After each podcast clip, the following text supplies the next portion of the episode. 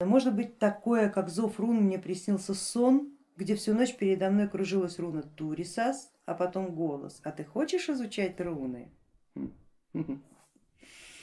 Я во сне сказала да и проснулась с дикой головной болью. Это было два года назад. Я очень много читаю, очень интересуюсь рунами.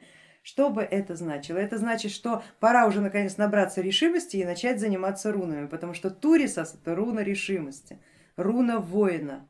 Берите ее и уже наконец прекращайте примериваться, наносите удар по своему собственному, по своей собственной ракушке восприятия о том, как оно там может быть.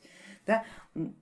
Приступайте к рунам, они вас зовут, не заставляйте ждать прекрасные магические инструменты богов, которые нам этот инструмент подарили.